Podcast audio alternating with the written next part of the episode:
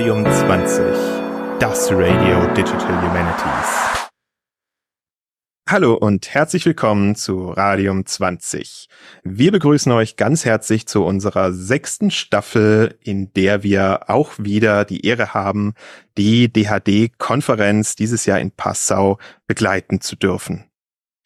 Wir haben nach wie vor eine äh, besonderes Format für euch vorbereitet. Und zwar versuchen wir Interviews mit verschiedenen Leuten aus vergangenen DHD-Organisationsteams zu bekommen und euch hier auch sozusagen nochmal retrospektiv einen kurzen Einblick hinter die Kulissen zu geben und auch ein bisschen die Historie der DHD-Konferenzen nachzuzeigen.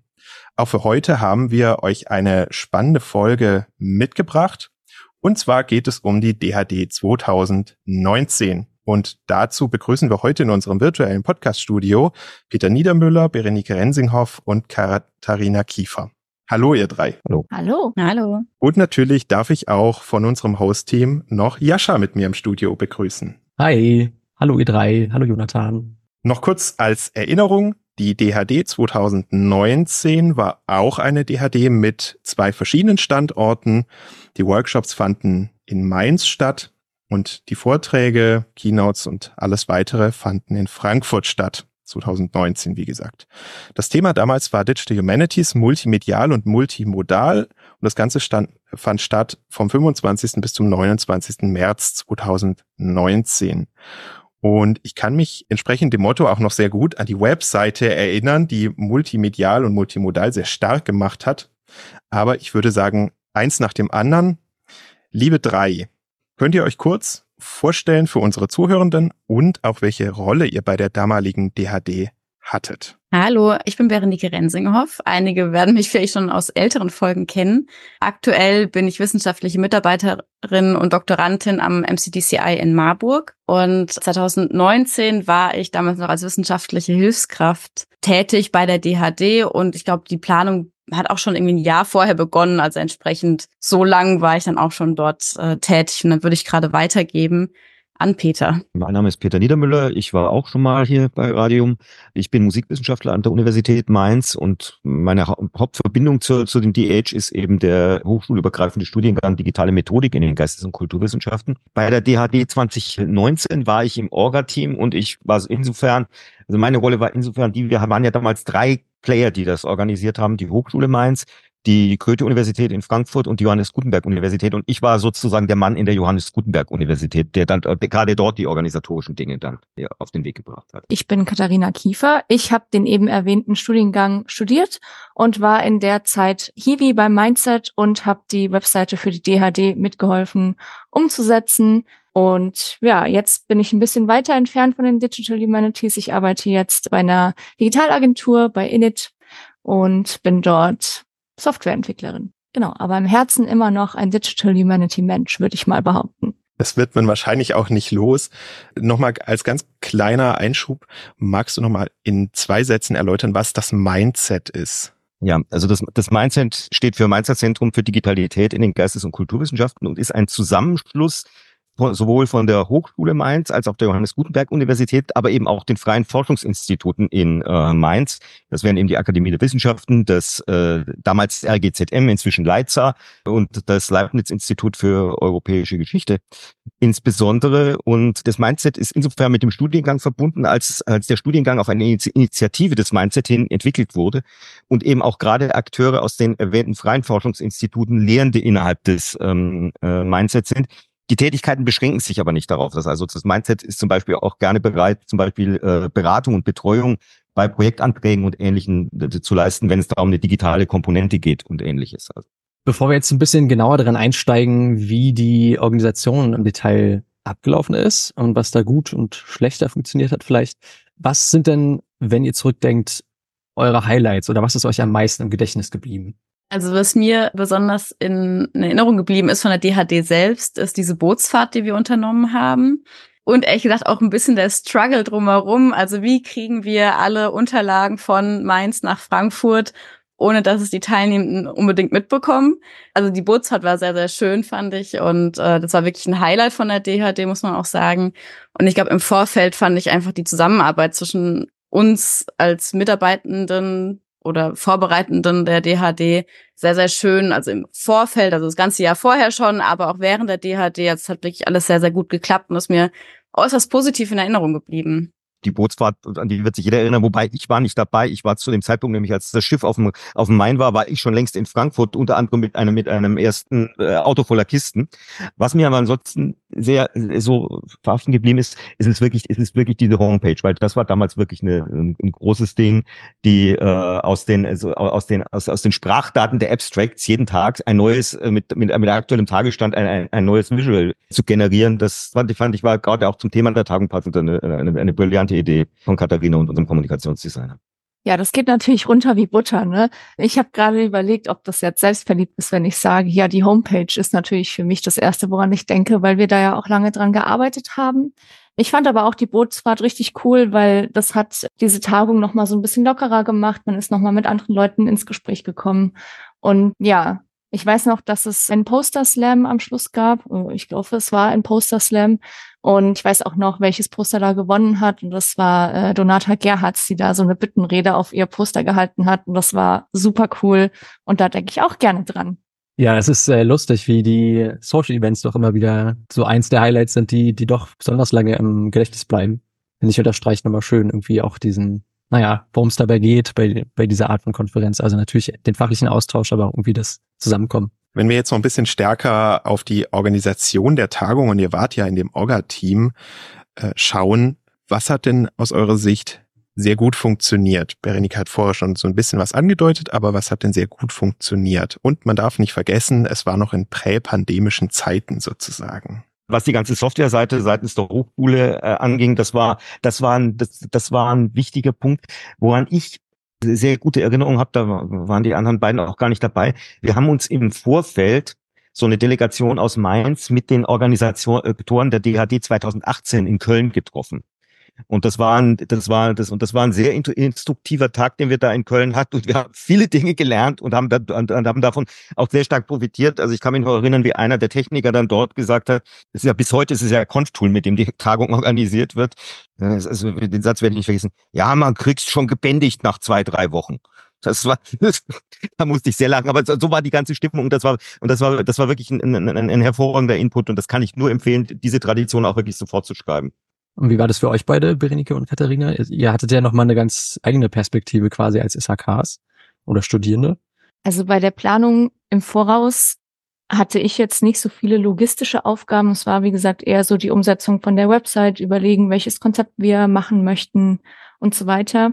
Aber währenddessen hatte ich so das Gefühl, dass ich so wie so eine Springerrolle hatte. Und dadurch konnte ich auch in gefühlt jeden Vortrag oder so mal reingucken, weil okay, da wird noch ein Laptop gebraucht, da funktioniert der Beamer nicht. Und äh, das war eigentlich ganz cool, weil man dann auch so ein bisschen mal hinter den Vorhang gucken konnte und gucken konnte, äh, was da eigentlich alles noch hinten dran steht, wie viel Absprache für sowas eigentlich auch notwendig ist. Und von daher fand ich das äh, interessant, weil ich vorher auch schon andere Jobs hatte, wo ich auf irgendwelchen Messen gearbeitet hatte und da gab es dann zwar viele Parallelen, aber es gab auch ein paar Sachen, die unterschiedlich waren. Ja, und das fand ich cool. Ja, mir ist gerade auch wieder eingefallen, wie ich immer wieder in das Büro kam und du saßt dann am PC und hast versucht, diese Visualisierung hinzubekommen und irgendwann hat es dann geklappt und alle waren ganz begeistert. Also es war ja, wir haben alle mitgefiebert eigentlich schon. Also ich hatte damit nichts zu tun. Ich habe halt so ein bisschen das niedrigschwelligere Orga Zeug gemacht, also irgendwie nach Hotels gucken, die Anfahrtspläne erstellen, verschiedene Dinge ausdrucken, die Lanyards packen. So Sachen habe ich gemacht. Wir hatten ja 2018, also Ende 2018 noch Coding Da Vinci, Rhein-Main in Mainz und Link Past und dadurch war ich so ein bisschen in dieser Orga, Veranstaltungsorga-Rolle schon so drin und hatte dann auch so die ähm, Orga der SHKs übernommen und habe dann entsprechend gar nicht so viel mitbekommen inhaltlich von den Workshops von der DHD, weil ich halt geguckt habe, dass alles läuft und dass überall jemand ist und dass, äh, wenn Fragen aufkommen, dass es eben eine Ansprechperson auch gibt dafür. Was hat auch total viel Spaß gemacht und es ist ja auch sehr interessant, mal so eine Metaebene von so einer Veranstaltung mitzubekommen. Und wo kam denn eigentlich die Idee, die Konferenz Abstracts quasi zu visualisieren, umzuwandeln? Wo kam denn diese Idee denn eigentlich her? Ich habe gerade heute drüber nachgedacht. Also ich habe halt während des Studiums den Schwerpunkt für natürliche Sprachverarbeitung für NLP mir ausgesucht. Und dann haben wir so gedacht, ja, irgendwie wäre das doch cool, wenn man das da noch so mit reinwursteln würde. Also das muss ja nicht unbedingt irgendwie der emotionale Wert sein, weil der sollte ja eigentlich bei wissenschaftlichen Arbeiten am besten null sein. Und dann haben wir uns aber überlegt, ja, man könnte das ja auf Komplexität irgendwie untersuchen. Und dann hatten wir, glaube ich, noch Lesbarkeit oder irgendwie, also wir hatten so zwei Richtlinien, die wir uns dann rausgesucht haben. Und dann haben wir uns da so ein bisschen drin verloren, glaube ich, weil wir haben uns da so viele Gedanken drüber gemacht und Felix Dobrecht würde sagen, es ist ein bisschen verkopft gewesen. Also weil wir waren dann so voll in diesem Tunnel drin und so, ja geil, die Poster haben dann diese Form und die Vorträge haben dann diese Form und wäre das nicht voll cool, wenn dann jeder, der da einen Vortrag hält oder irgendeine Einreichung gemacht hat, wenn der dann seine Visualisierung auf seinem Namensschild hätte und wir haben das alle voll gefühlt und es war, hat auch so viel Spaß gemacht, das umzusetzen.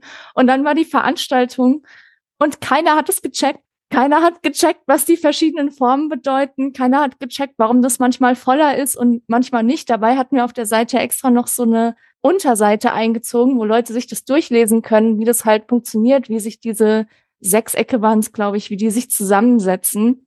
Und das war so eine humbling Experience für mich, weil wir haben da so lange drüber nachgedacht, so, oh, das wird so geil. Und dann können die Leute sich die Karten oder diese Namensschilder von den Besuchern angucken und sehen dann, ah, okay, der hält auch einen Workshop, aber das war, das hat so nicht funktioniert, aber trotzdem hatte ich das Gefühl, dass viele Leute sich über diese Plättchen unterhalten haben. Und ich habe dann immer nur so gehört, so, ich habe gehört, das hat was damit zu tun, wie viele A's in deinem Namen sind. Und so voll die spannenden Theorien, die dann da aufgemacht worden sind.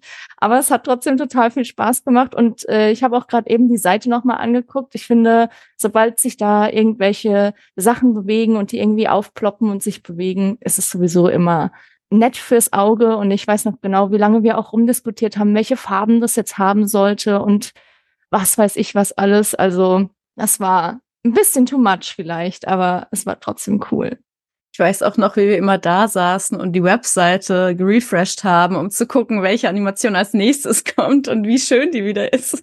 Genau, die, wir hatten auch am Anfang äh, die Idee, dass wenn man auf die Startseite kommt, dass dann immer eine andere Animation kommt und haben dann auch so gesagt, oh, wir wollen, dass die Leute ihre Lebenszeit damit verschwenden, 700 Mal zu refreshen, damit sie alle Animationen sehen. Und das haben wir dann aber wieder rausgenommen, weil das die Rechenkraft von dieser Webseite ein bisschen nach unten gedrückt hat. Aber das war echt so unser Live-Goal. Wir wollen, dass ihr alle Animationen seht. Wie gesagt, wir haben uns da so ein bisschen drin verloren.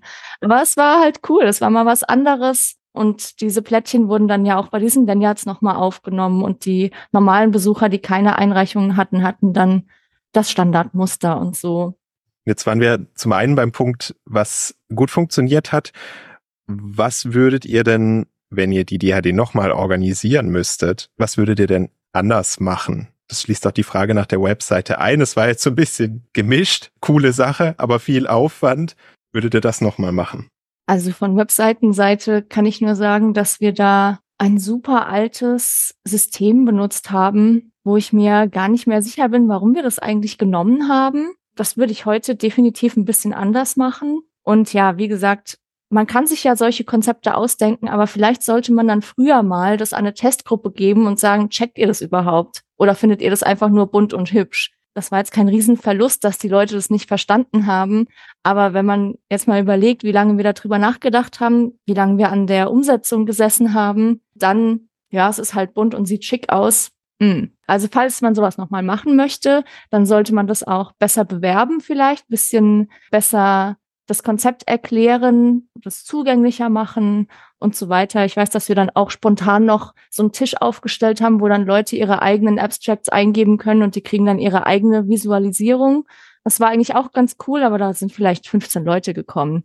Also bei sowas darf man, glaube ich, dann nicht zu crazy werden. Aber wir hatten halt damals die Freiheit, das zu machen. Und das war einerseits cool, aber andererseits vielleicht auch ein bisschen unvernünftig. So wirtschaftlich gesehen, meine ich jetzt. Ist ja Gott sei Dank nicht immer das einzige Kriterium. Peter, was würdest du anders machen heute? Ja, also es soll jetzt nicht als, als zu harsche Kritik an dem, was wir damals gemacht haben, verstanden werden, aber so schön das für die Besucher ist, wenn man sowas an zwei Standorten hat oder an, von verschiedenen Institutionen ausgerichtet hat. Der administrative Aufwand im Hintergrund ist unerträglich. Und das würde ich mir ernsthaft überlegen, ob ich das wirklich nochmal mit mehreren Akteuren machen wollte. Also nur ein Beispiel. Wir haben sehr viel von den Materialien, insbesondere das Buch mit den Abstracts in der Universitätsdruckerei der Johannes Gutenberg Universität gedruckt, weil das am günstigsten war im Vergleich zu allen anderen. Und es war dann unmöglich, von der Goethe-Universität die paar tausend Euro, die das gekostet hat, irgendwie an die Johannes Gutenberg Universität zu pumpen, weil zwischen zwei Hochschulen und dann noch über ein Bundesland hinweg, das ist, sag mal so, ich würde nicht sagen, ich würde es nicht mehr machen, aber da würde ich mir von vorne, müsste man sich von vornherein den, die, administrativen Strukturen ganz anders überlegen, weil äh, es, es war, es hat wirklich, bis, bis der ganze Kram abgerechnet war und alles am Ende gestimmt hat und alle halbwegs finanziell befriedigt waren, das hat bis in den Herbst hinein gedauert. Ja, ich war jetzt nicht sicher, wie viel ich äh, dazu sagen kann, ohne jemandem auf den Stips zu treten, aber ich hatte auch das Gefühl, dass es vielleicht nicht die beste Entscheidung war, dass da so viele Leute mitgemischt haben, weil das einfach die Sache viel komplizierter gemacht hat, als es eigentlich sein musste. Schon alleine, wie kriegen wir die Sachen von Mainz nach Frankfurt? Das ist dann ja eine Überlegung, die man nicht hat, wenn es einfach an einem Standort ist. Und das äh, schont, glaube ich, auch viele Nerven. Ja, also kann ich zustimmen. Also die Bootsfahrt war wirklich toll. Aber wie Peter schon sagt, oder Katharina ja auch, ihr beide, die Organisation dahinter war schon wild, wie man heute sagt. Also es, ich hatte auch gerade darüber nachgedacht, wie das dann mit Luxemburg und Trier funktioniert hat, sogar über eine Landesgrenze hinweg. Also es ist ja dann noch mal mehr Aufwand. Ja. Genau, zu dem Thema sprechen wir dann ja auch nochmal mit Estelle und Joel. Genau, also hört da auf jeden Fall auch gerne mal rein. Das ist ein spannender Vergleich. Aber wir würden jetzt gern noch mal so ein bisschen auf eine auf die Metaebene kommen. 2019 klingt ja erstmal eigentlich nicht so lange her, aber es hat sich ja doch persönlich sicherlich bei uns allen, aber auch gesellschaftlich einiges verändert. Was würdet ihr denn sagen, hat sich in den Digital Humanities seitdem verändert? Ich glaube, dass mittlerweile der Begriff Digital Humanities nicht ganz, nicht mehr ganz so abstrakt ist, wie das vielleicht 2019 noch war. Also es ist jetzt immer noch so, dass wenn Leute mich fragen, was ich eigentlich studiert habe und ich sage das dann, dass dann erstmal so ein Fragezeichen ist. Aber wenn ich das dann erkläre, habe ich das Gefühl, dass die, das Verständnis dafür und auch die Akzeptanz dafür gewachsen ist. Und ich habe im Bachelor Buchwissenschaft studiert und habe jetzt gesehen, dass da auf jeden Fall auch ein bisschen mehr in die Richtung passiert. Und ich finde es auch gut. Also, dass die verschiedenen Disziplinen sich eigentlich noch mehr vermischen, sehe ich als sinnvoll an. Und ich glaube auch, dass das was ist, wo sich auch, wo man sich nicht so gut dagegen wehren kann, weil das einfach ja der natürliche Lauf der Dinge ist und man eben Möglichkeiten nutzen sollte, die einem die Digitalisierung oder generell Technik irgendwie gibt, dass man das halt als sinnvolles Werkzeug einsetzen kann. Ja, also würde ich komplett uh, unterstreichen und unterschreiben. Eine Sache, also ich habe vorhin schon gesagt, meine erste DHT war, glaube ich, 2017 Bern. Und damals gab es richtig viele Wohnzimmerprojekte. Das ist leider verschwunden. Also sozusagen diese, diese, diese Freelancer, die da sagen, ich versuche jetzt einfach mal was, das ist, das, das, das ist, das ist einfach schade, aber es zeigt umgekehrt, dass halt äh, zum einen würde ich mal sagen, äh, inzwischen auch der Theoriebildungsansatz in den, in den DH viel stärker geworden ist. Also ich schon, schon in Frankfurt hatten wir das jetzt. Ich habe vorhin auf das Programm von Passau mir angesehen. Das ist inzwischen ein ganz großer Punkt und das scheint mir auch sehr wichtig. Und auch, dass inzwischen sozusagen es, es, es auch noch eine Verstärkung in Richtung dessen gibt, was was man Computational äh, Humanities nennen könnte. Also dass es nicht sozusagen einfach nur die, sage ich mal, die mehr oder minder die industrielle Verarbeitung von Daten ist, sondern dass man auch wirklich sozusagen versucht, Fortschritte in der Informatik auch wieder darauf anzuwenden und zu fragen, was kann man damit machen. Da kann ich auch wieder beiden nur zustimmen. Also es wird immer akzeptierter, es wird immer bekannter, die DH.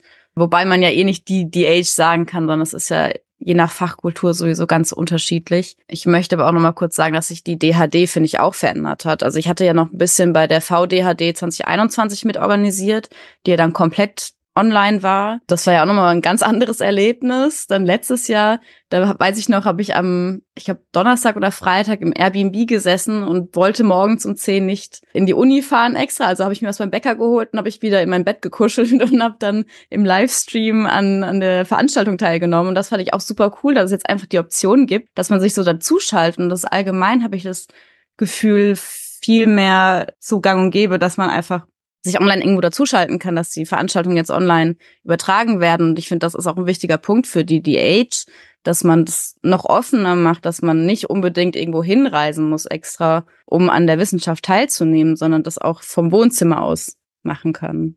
Und was würdet ihr sagen, im Gegensatz dazu sind dann die zukünftigen Entwicklungen, die ihr für die DH sehen würdet? Also quasi die Antwort auf die, auf das Konferenzthema der DHD in Passau, DHQ war das. Mir ist gerade eingefallen, dass ich 2016 mal ein Studium Generale hatte. Das musste ich belegen im, Verlauf des Studiums. Und da ging es um Zukunft. Und dann hatte, musste ich ein Essay schreiben. Dann habe ich ein Essay geschrieben zur Zukunft der Geisteswissenschaften oder Geschichtswissenschaften. Und da war im Prinzip das, was wir jetzt ja auch schon besprochen haben, also dass die Wissenschaft an sich einfach akzeptierter wird, dass sie in die vorher bestehenden Wissenschaften einfach übergeht, sozusagen, dass es immer normaler wird, dass man das benutzt, dass digitale Geisteswissenschaften nichts Besonderes mehr sind. Und das finde ich, muss es eigentlich auch nicht sein, sondern dass es einfach Methodiken sind, die in den Alltagsgebrauch eines Wissenschaftlers, einer Wissenschaftlerin übergehen. Und das ist auch sehr, sehr wichtig. Und Wissenschaft verändert sich halt. Das haben wir ja immer wieder gesehen. Also ich habe Geschichte im Bachelor studiert. Wir haben, ich glaube, jedes Semester ging es darum, was eigentlich passiert ist. Und also in der Geschichte und in der Geschichte der Geschichtswissenschaft.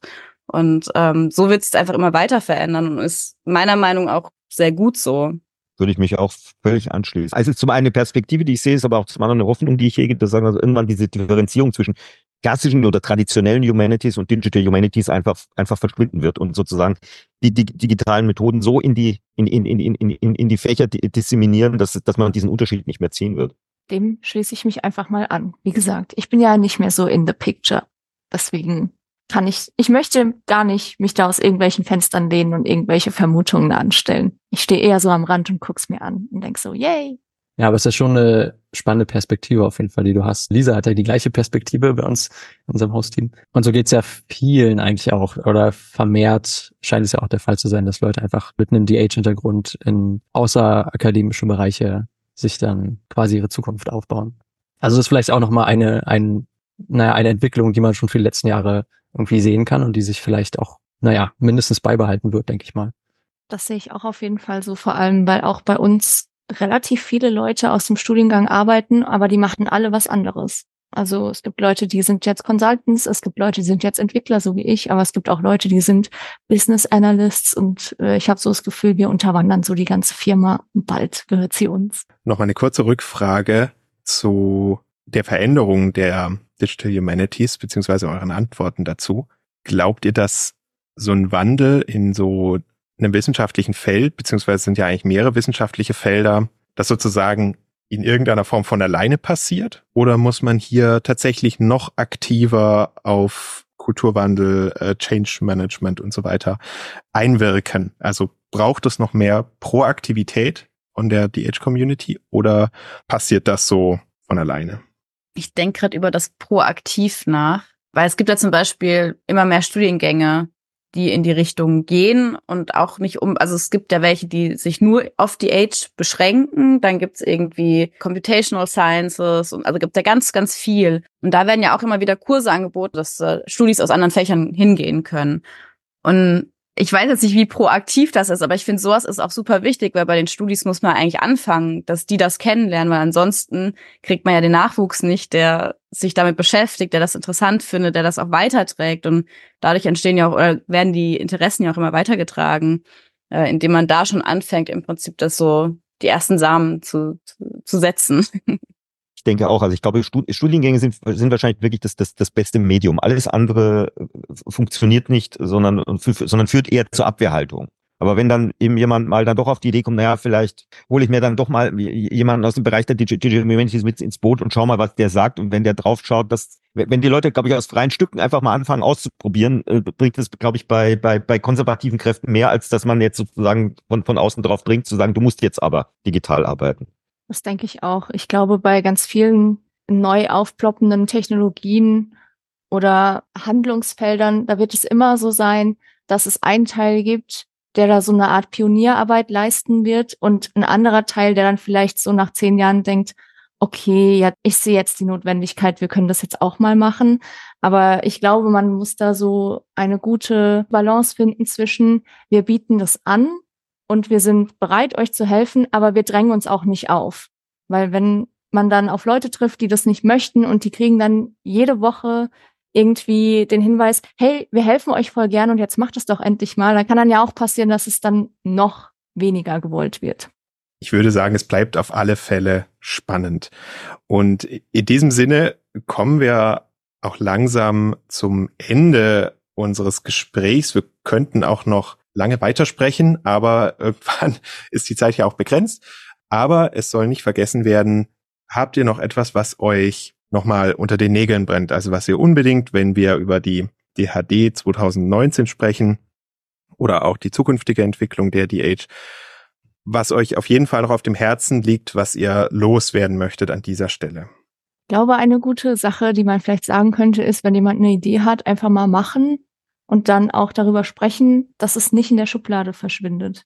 Weil das ist, glaube ich, sowohl in den DH als auch in meinem Alltag so, dass man irgendwie ein Problem hat, dann wurschtelt man so vor sich hin. Und irgendwann spricht man mal mit so einer random Person darüber und die sagt dann, ach hä, hier der Thomas, der hat das doch auch schon gemacht, redet doch mal miteinander. Und ich glaube, je mehr man miteinander redet, desto besser wird das Netzwerk äh, gesponnen und desto eher trifft man dann auf Leute, die vielleicht das gleiche Problem haben und dann kann man ja auch gemeinsam eine Lösung finden und die dann wieder für alle bereitstellen, dass es eben nicht so viele Sachen gibt, die in der Schublade verschwinden. Und ich glaube, davon lebt die Community auch. Dann würde ich sagen, bedanke ich mich nochmal ganz herzlich bei euch für das Gespräch, für eure Einblicke in die Organisation der DHD 2019 und eure Vorstellungen von der Zukunft der Digital Humanities. Wie ich gesagt habe, es bleibt spannend. An dieser Stelle aber vielen, vielen Dank an euch. Es war schön, dass ihr da wart. Ja, danke für die Einladung. Damit hätte ich überhaupt nicht gerechnet. Aber ich habe mich gefreut. Ja, genau. Dankeschön. und natürlich auch vielen Dank an dich, Jascha.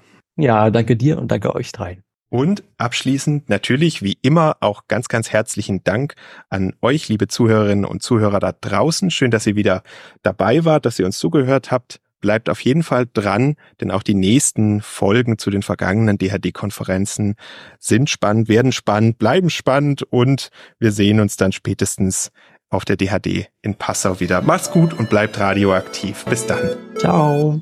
Tschüss.